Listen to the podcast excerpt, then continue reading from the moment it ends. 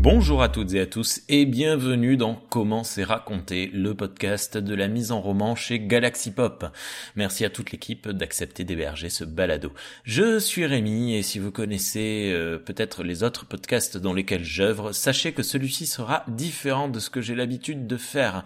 En effet, si le format est évidemment sujet à évolution et transformation au fil du temps, je compte ici vous livrer des émissions écrites et préparées et moins laisser de place au feeling et à la digression qui me caractérise. Heureusement que j'ai toujours c'est l'occasion d'en parler pour me permettre de me défourailler. Dans Comment c'est raconté, j'aimerais découvrir le monde de la novélisation. C'est tout un univers que je ne connais pas et qui pourtant est très vaste. Je l'ai découvert il y a seulement quelques années avec les novélisations des épisodes de la série euh, de la planète des singes. J'en profite pour saluer le podcast lui étant dédié ainsi qu'au punk rock et à la culture bis. Et en effet, la lecture de ces courtes histoires me permettait de combler quelques lacunes raccourcies et euh, autres euh, erreurs classiques d'une série des années 70. Et si vous me connaissez, peut-être serez-vous surpris ou surprise que les mots Star Trek n'aient pas encore apparu dans cet enregistrement. Mais la raison est simple. À cette heure, je n'ai lu aucun roman ni aucune novélisation de Star Trek. Mais je compte bien partager avec vous mes découvertes à venir.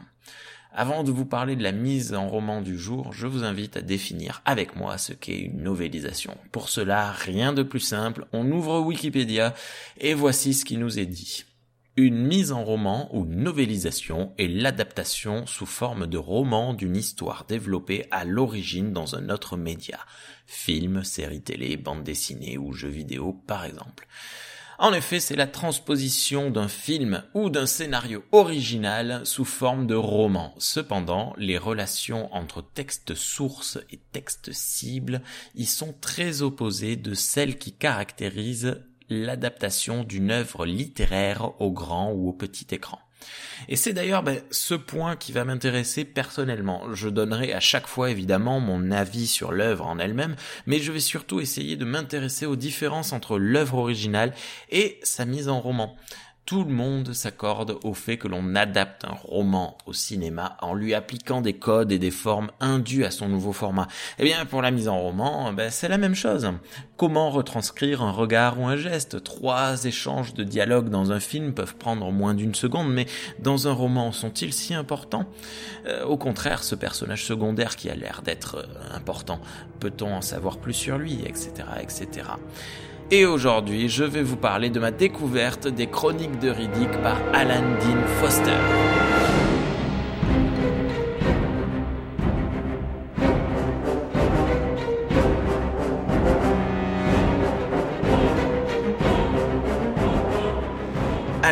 Foster, donc euh, une superstar de la novélisation et très très gros romancier à la liste d'œuvres interminables. Une fois de plus, je vous laisse regarder ses fiches euh, Wikipédia. Il a fait euh, de la guerre des étoiles, il a fait le, réveil de la force, Alien 1, 2 et 3, mais pas le 4, le choc des titans, The Thing, Starman, euh, et il a fait les Star Trek 2009 et Into Darkness. Et d'ailleurs, en parlant de Star Trek, il a aussi un petit peu travaillé sur le scénario du tout premier film Star Trek. Et il a écrit plein d'histoires basées sur la série animée. Donc c'était une personne dont je n'avais jamais entendu parler jusqu'à récemment et qui euh, pourtant a une, une, œuvre entière euh, derrière lui assez incroyable les plus et les moins. Donc là, comme je disais tout à l'heure, on est dans la partie vraiment avis personnel. Euh, les plus par rapport à hum, aux chroniques de Riddick. Les, les rajouts que, que, fait Alan Foster sont très très très bons dans l'agrandissement de l'univers. Euh, on a une description de la planète des glaces au, au début euh, qui, est, qui est super euh, super chouette. On a la description de comment fonctionne Elion Prime, le, le, la cité euh, planète, euh, les habitudes de vie de Imam, le, le comparse de Riddick, etc., etc. Comment fonctionne Crématoria, tout ça. L'univers euh, en devient même fascinant en fait. On y trouve de la description de vaisseaux spatiaux, de, de la description d'architecture, de la politique. On sent vraiment que Dean Foster s'est pris la tête à rendre cet univers très cohérent, là où le film se contente entre guillemets de nous montrer des choses. Euh, voilà, sans, sans plus de, de choses que ça. J'ai été très impressionné par la bataille de, de, pour, pour la capture de Alien Prime. Dans le film, la, la planète perd assez rapidement. Alors, on voit que les, les forces d'Elion sont, sont un peu costauds. Euh, mais euh, ça se fait euh, écraser par la mise en scène en fait. Dans la novélisation, Elion se bat férocement et met même en difficulté les Necromongers qui gagnent tout de même assez, assez facilement. Hein. Ils gagnent en une nuit le combat, mais le, ce, que, ce que ça appuie, c'est que les Necromongers sont une force inéluctable. C'est-à-dire que quoi qu'il arrive, à terme, ils vont gagner. Alors que dans le film, ben, ils sont presque dans l'écrasement, c'est-à-dire qu'ils arrivent, ils perdent deux trois vaisseaux, blam, et ils mettent une, raclée euh, monumentale. Euh, donc il y a plus une force de frappe là où dans la novélisation on a une force tranquille. Euh, dans le film, voilà, on a une, une sensation de, de, tornade dévastatrice et on ne se bat pas contre une tornade, on essaye de s'en protéger ça marche très bien. Hein. C'est pas, c'est pas, euh, c'est pas un souci. C'est juste que je trouve que l'aspect inéluctable euh, du roman correspond beaucoup plus aux Necromangers et, euh, et à leur esthétique assez morbide. Ils sont la mort. Il n'y a pas d'échappatoire. On peut un peu la retarder, mais à terme, elle gagne. les moins. Le travail du texte pour lui donner un effet pulp est trop appuyé et aléatoire. Le film est clairement et ouvertement un hommage au pulp des années 50 à 70, que ce soit en bande dessinée, euh, en roman ou euh, série télé, voire même film. Euh, mais le livre euh, devient presque un pastiche. Euh, alors au mieux, on a des moments rigolos comme, je cite, Jamais brillante, la lumière de ce soleil plongeait ce monde vers l'ultraviolet, tandis que sa faune avait tendance à l'ultraviolence. Il y en a des centaines comme ça. Et au pire, incompréhensible, alors attention, à nouveau citation, toute humanité lui avait été retirée, lubrifiant de l'âme qui n'avait jamais été remplacée. Alors, on comprend le sens, mais après avoir arrêté la lecture un bon moment pour se figurer euh, le, texte. Euh, mais la plupart du temps, en fait, le côté pulp est simplement raté. Il alourdit le texte, on a des phrases comme Riddick entendit la décharge des armes au loin, il accéléra tout en veillant à rester dans l'ombre, inutile de prendre des risques inutiles.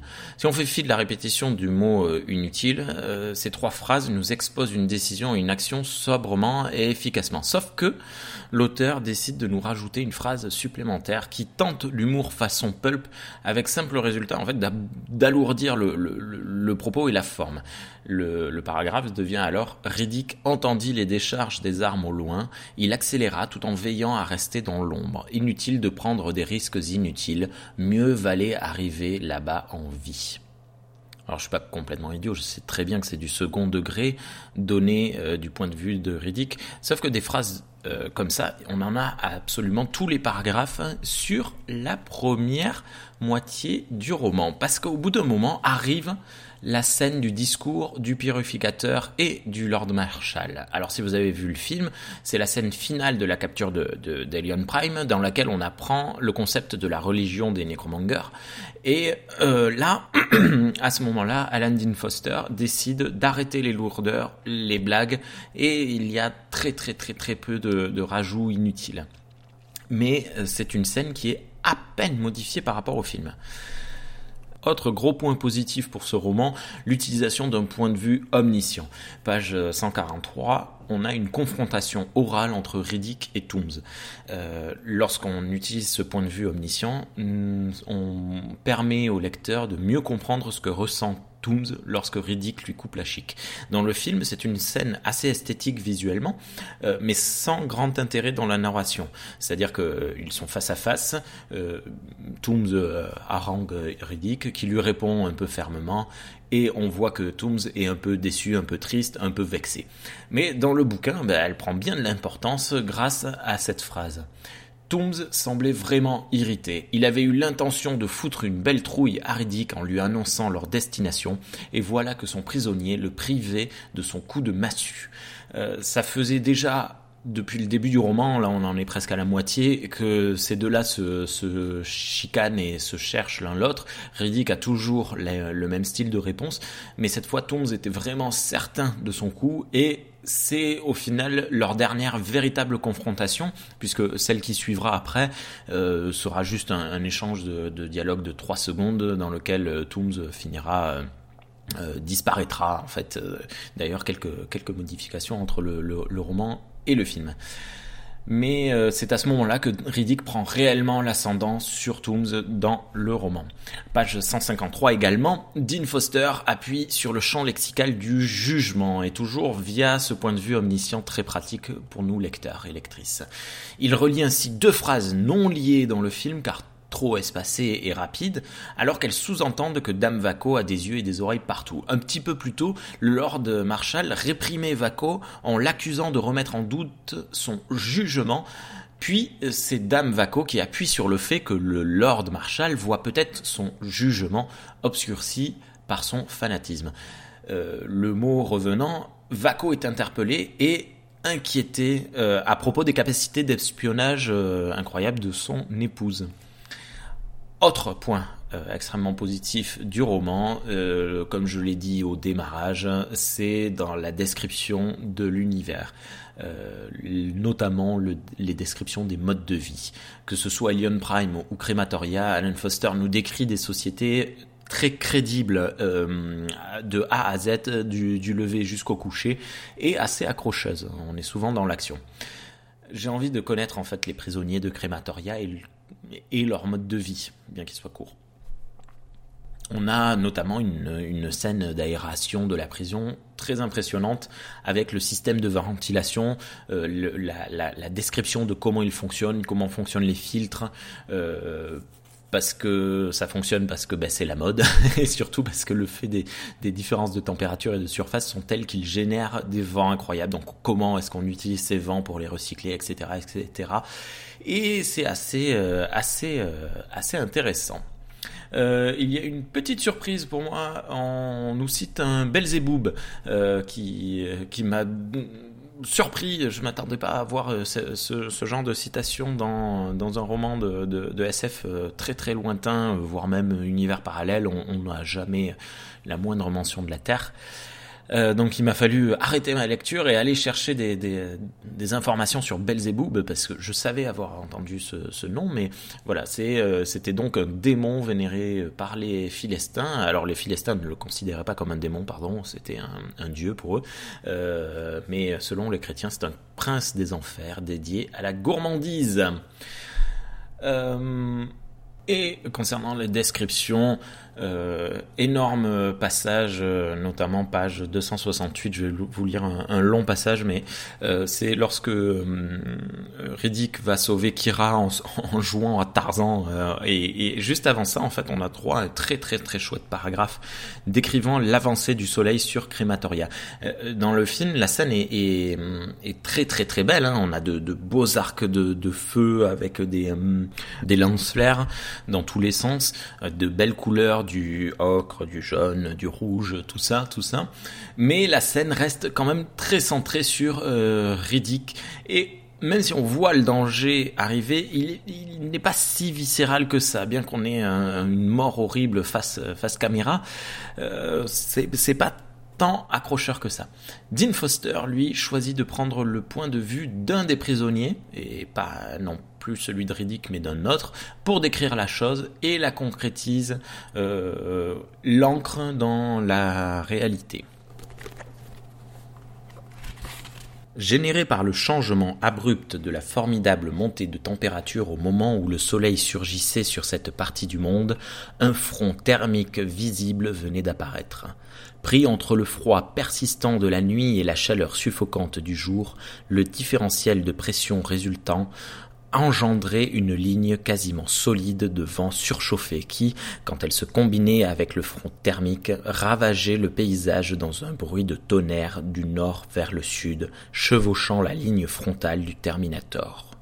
Le sol tremblait quand la chaleur et le vent le foulaient, pulvérisant les roches les moins solides sur son passage, soulevant des tornades de gravier et de cendres, Terrés dans leur prison souterraine, le Guve et les détenus l'avaient entendu, avaient pu régler leur montre sur ce phénomène qui se reproduisait toutes les 52 heures. Mais, au fond de leur oubliette, il avait été étouffé par la roche et la distance. Ici, à la surface, rien n'arrêtait le rugissant tsunami de vent et de chaleur dans son impitoyable progression. Voilà, c'est assez viscéral et très confrontant en fait avec le lecteur ou la lectrice. On est face à cette, euh, à cette, euh, cet apocalypse qui est en train de se produire euh, devant nous. Voilà pour ce que j'avais à dire sur ce roman de Alan Dean Foster, cette novélisation, cette mise en roman. Euh, c'est un livre très facile à lire, très léger en fait. Alors, si vous me suivez sur les réseaux sociaux, vous savez que je l'ai commencé au mois de mai et que nous sommes au mois de octobre. Donc il m'a fallu quand même six mois pour le lire. Mais ça, ce sont des, problèmes personnels dus à mon, ma non-implication et euh, à un peu ma, mes difficultés à lire euh, et à me plonger dans les livres. Euh, mais je vous encourage assez vivement. C'est une édition qui existe en France euh, chez Fleuve Noir. Alors je pense que c'est trouvable très très très facilement d'occasion. Ah tiens, ça me rappelle un truc ça l'occasion. Euh, je vais juste terminer avec quelques points sur le film. toujours par rapport à la novélisation, en vous disant ce qui, est modifié. Alors du coup c'est dans l'autre sens, mais c'est pas... Hum, c'est pas grave, ça peut être intéressant. Euh, dans le film, on appuie plus sur l'origine furiant de, Riddick, comme si le but de Imam et des élémentaires n'était pas Riddick, mais bien le peuple furiant, d'essayer de réveiller ça. Là où dans le roman, on est quand même vraiment très euh, centré sur c'est Riddick qui nous sauvera. Euh, ensuite, si vous avez aimé l'attaque des Sardaukar dans le Dune de Denis Villeneuve, vous allez adorer celle-ci. Ça n'a aucun lien avec la, la, novélisation, mais ce sont mes notes. Euh, Iron, l'élémentalienne, divulgue très très rapidement les infos à propos de Riddick et de la prophétie, alors que dans le livre, il faut la menacer à plusieurs reprises. Euh, c'est Dame Vaco qui s'en occupe comme dans le, comme dans le film, mais euh, elle doit un peu jouer un peu plus longtemps avec elle pour arriver à la faire parler. D'ailleurs, Dame Vaco, dans le livre, est beaucoup plus manipulatrice et moins impulsive que dans le film, et le Seigneur Vaco est beaucoup plus bête dans le livre que dans le film. Euh, dans le combat final, lorsque le Lord Marshall est blessé, on a Dame Vaco qui dit à son mari de foncer et euh, lui lui dit attends attends il n'est que, que blessé il n'est pas encore euh, prêt ou je, ne sais plus exactement. Et eh bien dans le livre c'est l'inverse. Et c'est vrai que c'est assez surprenant de la part de Dame Vaco dans le film de, de, de s'exciter de suite et de dire à, Vaco vas-y fonce! Euh, alors que Vaco est un est un guerrier expérimenté qui a ce genre de, de, de choses en tête. Il sait quand est-ce qu'il faut y aller quand est-ce qu'il faut attendre. Mais du coup enfin c'est c'est un peu particulier parce que dans le film, euh, c'est Dame Vaco qui dit à son mari de foncer, mais c'est pas logique qu'elle lui dise, alors que bon, euh, même si elle n'a pas de connaissance de la guerre, euh, on voit bien que c'est rien, c'est le tout démarrage du, combat. Et dans le livre, ben, Vaco, je me demande pourquoi est-ce qu'il veut foncer alors que c'est un guerrier expérimenté. Ça devient d'ailleurs le numéro 2 des Necromongers. Bon, bref le combat final surprenant, très surprenant d'ailleurs. Depuis le début, le, film nous explicite tout. Il laisse peu de, peu de place au, au, doute et il donne des réponses à toutes les questions. Sauf dans le combat final où les deux, euh, les deux personnages, euh, Marshall et, et Riddick, échangent à peine de phrases. Et là, euh, on a droit à une espèce de tirade du Lord Marshall à propos du fait de saigner, de se ramollir dans le confort, alors que ben, euh, c'est plutôt quelque chose qu'on aurait attendu de la novélisation euh, ce genre de choses, les penser peut-être même sans, qu'ils le disent, mais qu'ils le pensent, qu'ils nous disent bon ben voilà, là je, saigne, c'est la preuve que je suis trop longtemps assis sur mon trône, machin, c'est une bonne leçon, surtout qu'il le dit devant son, son peuple, donc euh, on pourrait penser est-ce que, est-ce que ça veut dire qu'il est en train de perdre pied ou au contraire il se renforce en acceptant ses faiblesses euh, devant tout le monde, ça c'est au point de vue de chacun de chacune. Mais dans le film, le simple fait qu'il soit surpris de saigner aurait pu, euh, aurait pu suffire. Mais c'est une décision qui ne m'est pas appartenue.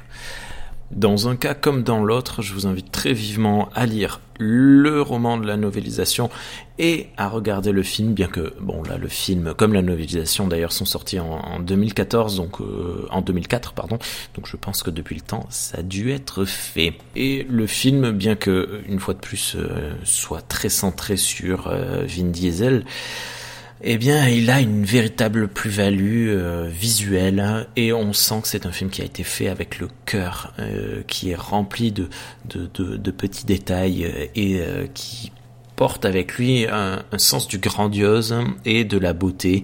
On a la beauté vivante avec Alien Prime, la beauté figée avec la planète du, de glace au début, et puis la beauté de la mort avec les nécromongers. c'est, ça vaut, tout vaut le détour dans ce film ainsi que dans ce roman. Voilà, je vous souhaite à toutes et à tous euh, une très bonne journée, une très bonne soirée, bonne écoute du reste du catalogue de Galaxy Pop et à bientôt. Galaxy Pop. Galaxy Pop. Galaxy Pop. Galaxy Pop. Wow. Galaxy, Pop.